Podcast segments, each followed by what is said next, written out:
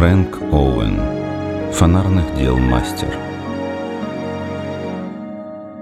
Серый, мрачный магазинчик Иньвеня, фонарных дел мастера, стоял на одной из узких грязных улочек кантона и походил своим видом на гору хлама, снесенного чудовищным взрывом на обочину шоссе.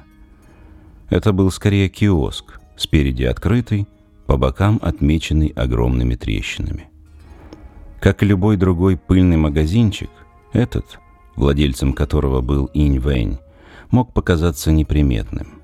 Но это лишь до тех пор, пока взгляд не начнет различать великое множество фонарей, облепляющих стены. Это были фонари роскошные, фонари для любой страны и региона, для принца и нищего, фонари магические, чудесные, вызывающие восхищение. Но диковиннее всех фонарей был создатель их безграничной красоты – Инь-Вэнь. В отличие от своих творений, имевший внешность не краше жабы. Всякое уродство, конечно, познается в сравнении, и жаба покажется привлекательной, коль решите сравнить ее со склизким осьминогом, муреной или ночным кошмаром, медленно крадущимся сквозь ваши сны. Иньвэнь был внешне настолько стар, что могло показаться, будто он первый летописец Китая. Он походил на мумию, которой даровали второй шанс. Роста был маленького, а из его широких ступней торчали скрюченные пальцы. Он даже ходил по жабье, чуть не прыгая, а водянистые глаза так и таращились из орбит. Кожа на лице походила на сморщенный коричневый пергамент. Бровей не было — а исчезнувшую растительность на голове сменила до стеклянного блеска полированная площадка с бронзовым отливом, посреди которой выделялась пурпурная родинка. Когда лицо его выражало спокойствие, он смахивал на одного из жутких идолов, заполонивших Китай с такой же интенсивностью, как и нищие. За работой Инь Вэнь всегда бормотал себе под нос отрывки стихов из старинных китайских легенд и забытых песнопений. Однажды утром, расхаживая рядом с его магазинчиком, я услышал, как он напевал песню, написанную бессмертной Юань Мэй более двухсот лет назад. Весенней ночью, ради наслаждений, развешу на деревьях сотни ярких фонарей, пусть светят, словно мириады кораблей — качаясь в небе на волнистых облаках. В морях серебряных и золотых резвятся и ныряют красные драконы, а ты, мой сад, мерцанием белым и холодным затмил луны далекой тусклое сияние. В этих строках было столько очарования, что я не удержался от комплимента. «Невероятно!» — сказал я. «Вы так поете о фонарях, словно в них есть колдовская сила.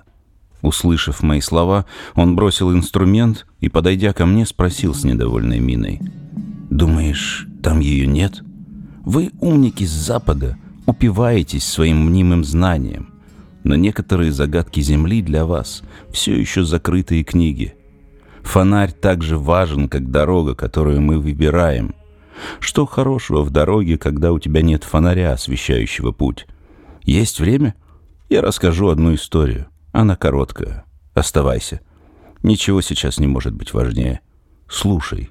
Он завел меня в свой магазинчик и указал на лавку у стола, заваленного фонарями, а сам занял место в дальнем углу. «Фонари», — начал он, — «они как опиум. Могут нести добро или навлекать страшнейшее зло. Фонарь нужно выбирать с большой осторожностью. Иногда фонарь сам выбирает, как освещать твой путь. Он закрыл глаза ладонями, будто это могло помочь сделать воспоминания ярче. «Должен заметить», — продолжил он, — «что семья Вейн тысячелетиями изготавливает фонари. Это великое искусство, веками передающееся от отца к сыну. Это не просто рукоделие. Великолепие фонарей не штампуется на станке. В их изготовлении так много загадочности и романтики — Некоторые из этих тайн хранятся в закрытых на замок книгах, ключи от которых есть только у семьи Инь. Изначально фонарных дел мастера были очень важными людьми. По темным каналам и ручьям древнего Китая пускали они свои фонари, веселые и яркие, словно светлячки, резвящиеся в саду. Это происходило так, словно Китаю было даровано еще много лун, и все благодаря прославленной семье Инь. Моя семья была в почете как у великих духов земли и неба, так и у обитателей морских глубин. И даже драконы и змеи, покоящиеся под мрачными горами западного Китая, не смели трогать нас. Мы возвышались над всеми людьми. Мы были создателями света и красоты, за что, в знак уважения и одобрения, семья Инь веками получала благословение от великих духов, управляющих Вселенной. Я не был исключением. Меня они одарили девушкой, чудесней которой не появлялась на свет во всем Китае. Она была только моей, ценнее всех моих фонарей, а фонари будут поценнее жемчуга. Звали ее Таки. Она родилась в ночь полнолуния, когда луна была словно фонарь, и Таки смотрела на нее, как будто с восхищением, и тихо всхлипывала. Исполнилось пророчество. Шестнадцать лет спустя — она проходила мимо моего магазинчика и остановилась. Вскрикнула от изумления, увидев мои фонари, как в тот день, когда при рождении впервые увидела луну. Это была судьбоносная встреча для нас обоих, которая знаменовала начало счастья, и красоту его не под силу было бы описать даже романтичным поэтам с Востока. Говорят, любовь — неведомое чувство в Китае. Однако это очень расходится с фактами — ведь любовь пустила корни в моем сердце и зажглась ярче любого из моих фонарей. Мне очень повезло разжечь огонь взаимности в ее душе. Начался период жизни, наполненный мечтами, романтикой и светом. Период жизни, как во сне. Эта девушка непревзойденной красоты была моя, и только моя — если у тебя есть хоть капля воображения, можешь себе представить, как много это значило для меня. Мы планировали свадьбу с таким воодушевлением, словно не были скованы ржавыми традициями старого Китая. К счастью, то, что проржавело, легко ломается. Мне для свадьбы не нужно было согласия ее отца, ведь все ее родные умерли. Она лишь вскользь упоминала о них, никогда не рассказывала ничего о себе кроме того, что плакала на луну при рождении. Ни разу не обмолвившись, откуда родом, предпочла скрыть свое прошлое под покровом тайны. И я принимал это. Главное, что она была со мной, и это все, что мне тогда было нужно. И вот наступил канун праздника фонарей. Китайский календарь, как тебе известно, подчиняется Луне, и начало Нового года — период великой радости, в этот день духи наиболее благосклонны к людям, и китайцы празднуют его уже известными на весь мир ритуалами. В этот период Китай прекращает быть страной загадок и крадущихся теней, превращаясь в сказочную страну буйства цветов и тысяч фонарей. Их так много повсюду, что тени бегут со стоном и рычанием в пустоту – Китай становится более фантастическим, и воздух, обычно зловонный, наполняется поэзией и запахом ладана. Неудивительно, что китайские поэты впадают в экстаз при виде буйства смешивающихся красок праздника. На том самом празднике фонарей я был так счастлив, ведь так и была со мной. Рука об руку, что было неслыханной дерзостью в кантоне, мы бродили по ярмаркам, ели рис и пирожные, запивая чаем сладости, манившие посетителей с каждого прилавка.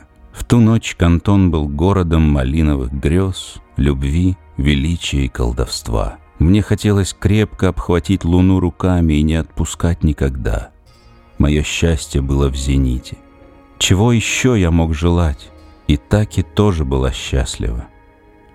Но есть кое-что печальное в осознании реальности — все, что в зените когда-нибудь должно уйти и погаснуть, ровно как и мое счастье в ту ночь.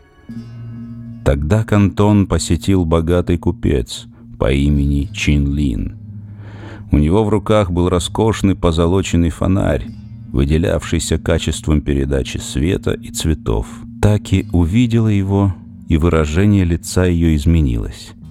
Несмотря на ее лунное происхождение и восхищение моими фонарями, она не могла устоять перед золотой приманкой Чинлина. Она смотрела на него глазами, горевшими желанием, и губы ее трепетали. Для всего мира она стала словно изящным духом фонаря. Чинлин заметил ее выражение лица и поманил к себе — Стоило мне отвлечься, она уже прохаживалась с ним по одной из вьющихся аллей, тянувшихся сквозь квартал кантона. Скрикнув, словно получив по голове, я побежал искать их по аллеям, но все было тщетно. Они словно растворились в воздухе.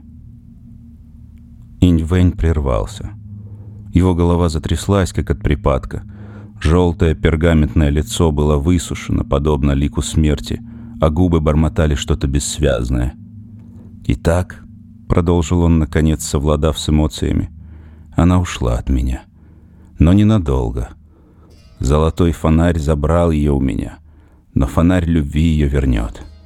Он с трудом встал и пошел в кладовку. Оттуда принес фонарь невиданной красоты и зажег его. Сложно сказать, какого он был цвета.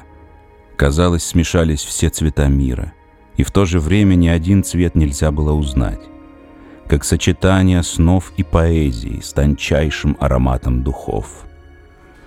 Удивительный лабиринт великолепия, искрившийся и отражавший все вокруг, меняющийся каждую секунду. Он словно был сделан из величия самого солнца, что невозможно раскрасить обычными красками, смешанными человеческой рукой. Как этот неодушевленный объект можно было наделить гипнотизмом, мистикой и глубоким любовным влечением не поддавалось пониманию. «Фонарь еще не закончен», — объявил Иньвэнь. «Когда я завершу работу, он вернет ее мне». Высказавшись, он спонтанно вернулся к работе. Я просидел в мастерской еще не менее часа, а может и дольше, а мастер не сказал ни слова. Наконец я, нехотя, встал и пошел к выходу, а Инь-Вэнь все напевал себе под нос. Весенней ночью, ради наслаждений, Развешу на деревьях сотни ярких фонарей, Пусть светят, словно мириады кораблей. У меня было ощущение, что я во сне. Хотелось пойти куда-то и помедитировать. К счастью, неподалеку находился чайный магазинчик, куда я и отправился. Пребывая в поэтическом настроении, я и представить не мог, что китайцы превратили чаепитие чуть ли не в религию. Когда маленький продавец принес мне чай, к чашке я не прикоснулся. Не мог перестать думать о Таке. Как девушка неземной красоты, пусть даже на секунду могла влюбиться в такую жабу, как старый Инь-Вэнь. Таки была как солнце, ласкающее кораллы на берегу, а Инь-Вэнь был страшнее бури над черными горами. Продавец магазинчика очень хотел со мной побеседовать. Он постоянно кружил вокруг меня — и я решил с ним заговорить. Я слово в слово повторил ему историю Иньвеня. Когда я закончил, он сказал, «Любовь Таки и Инвеня не так уж загадочна. В юности фонарных дел мастер был привлекательным юношей. Эта история произошла 40 лет назад, и с тех пор он не видел Таки. Когда она исчезла, его мозг отключился, как сломанные часы, и больше не работает. Он застрял в тех мгновениях, которые прожил в день праздника фонарей, и проживает их каждый час, каждый день. Для него время остановилось. «А как же фонарь любви?» — спросил я. «Неужели он однажды не применит его?» Продавец чайного магазинчика пожал плечами. «Даже если и применит, — сказал он, — это немного даст. Он до сих пор думает о Таке, как о юной красавице, Сейчас, если она до сих пор жива, то выглядит как старая ведьма, такая же сушеная, как сам Иньвэнь. Он сейчас даже не узнал бы ее. «Грустно все это», — сказал я задумчиво. «Думаю, нет», — ответил продавец. «Он до сих пор хранит воспоминания, а чаще всего они красивее, чем то, что было с нами на самом деле».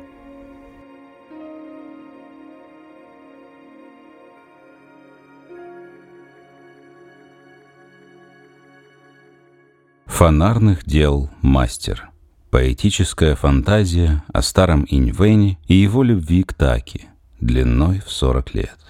Опубликовано в Weird Tales Magazine, 1925 год, выпуск 6.